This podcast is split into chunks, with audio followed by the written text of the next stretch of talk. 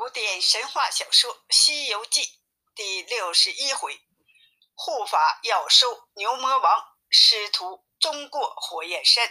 接着上回说到，话说牛魔王到了火焰山，一看悟空扛着芭蕉扇，他心里就想啊，我不能直接向他要，如果惹怒了他，一扇子他就会把我扇得无影无踪了。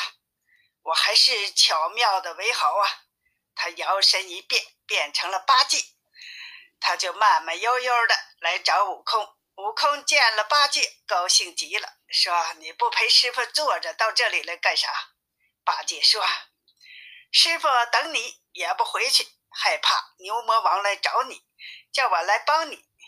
哥哥，可把这扇子让我看看。”悟空也不知他是牛魔王变的。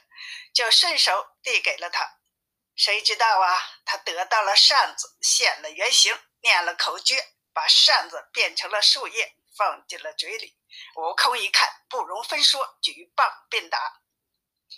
牛魔王啊，也不示弱，毕竟他的功夫和悟空差不多，两个人就打了起来。一个是齐天大圣，一个是混世魔王，为了扇子。打得难解难分。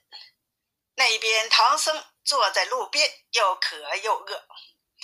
他对徒弟神说：“悟空去了一天还没回来，这么近，为什么呀？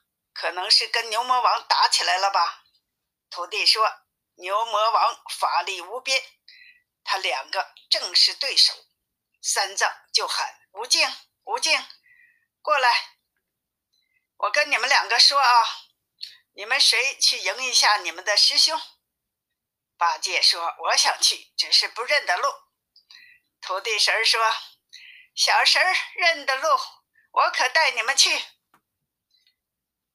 他俩就驾着云直奔东方，正行着，忽听喊声，仔细一看，原来是悟空和牛魔王打起来了。八戒见状，拿钉耙就爬，牛魔王招架不住，败下阵来。只见徒弟领的阴兵挡住了去路，说：“大力王住手！西天取经无神不保，快把芭蕉扇借给他们灭火，不然上天会怪罪你们的。”牛魔王就叨咕起他儿子红孩儿的事儿，说：“这仇我还没报呢，我怎么能借他扇子？”八戒上来就打，悟空也过了。三个人就打了起来。土地神说：“你俩不要着急，等我带阴兵打他，看他借不借。”他们打的还是不分胜负。一会儿，牛魔王打不过，变成了一只天鹅，就飞走了。悟空收了金箍棒，就追上了。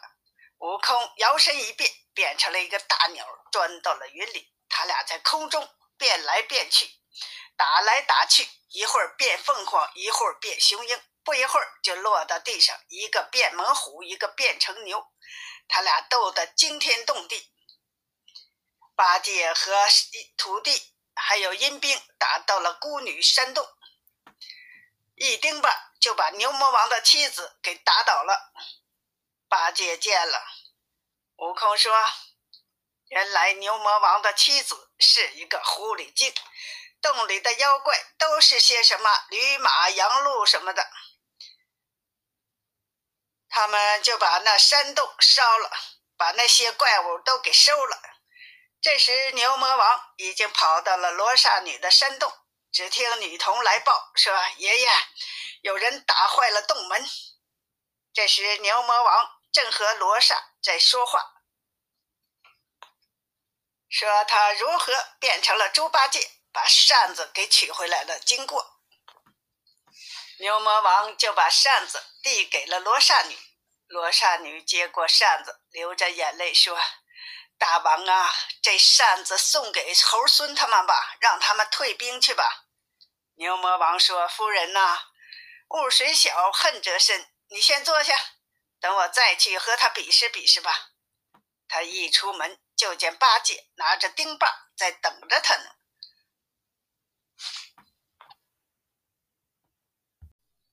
悟空站在一边，他们三个又打了起来。最后，牛魔王还是斗不过，败下阵来。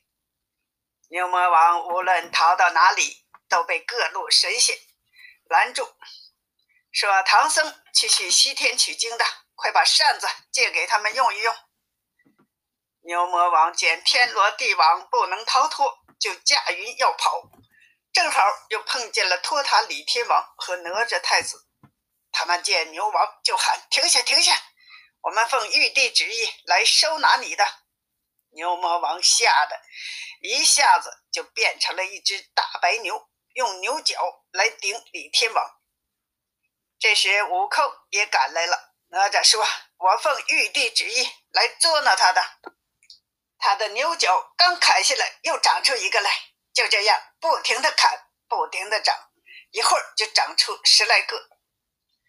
哪吒取出火轮挂在牛角上，就吹火，把牛魔王烧得使劲喊。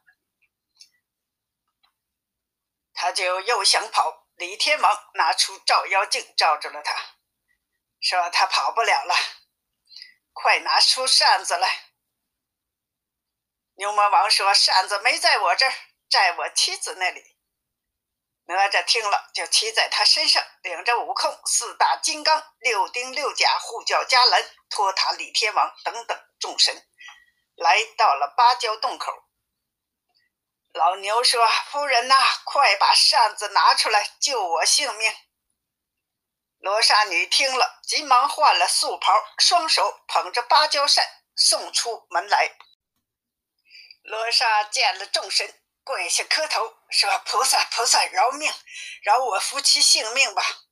我愿意将扇子送给孙大圣。”悟空接了扇子，同众神驾云离开。再说山障和沙僧在等悟空，就坐立不安。忽然看见祥云满天，众神来到，三藏很害怕，说：“悟净啊，那些神兵都是谁呀？”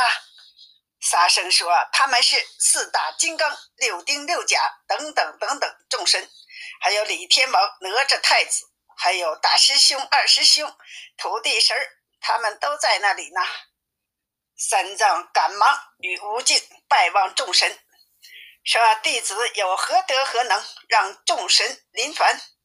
四大金刚说：“恭喜圣僧啊，你们就要。”取经成功了，我们是奉旨来帮你们的。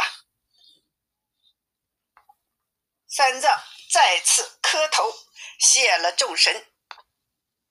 这时，悟空来到师傅身边，说：“扇子在这里。”悟空就用扇子一扇，那火焰山就熄了火。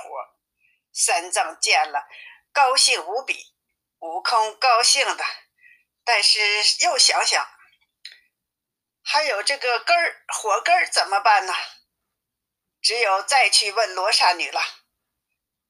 他就找到罗刹女说：“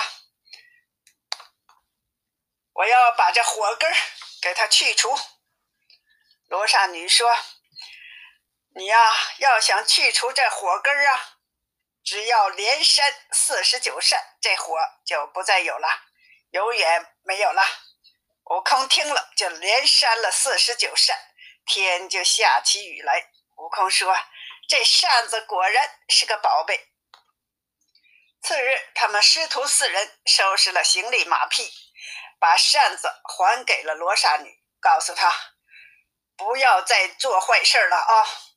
罗刹又把扇子变成了树叶，放在嘴里。罗刹和徒弟万分感谢他们。于是他俩把师徒四人送出了很远。欲知后来，请听下集。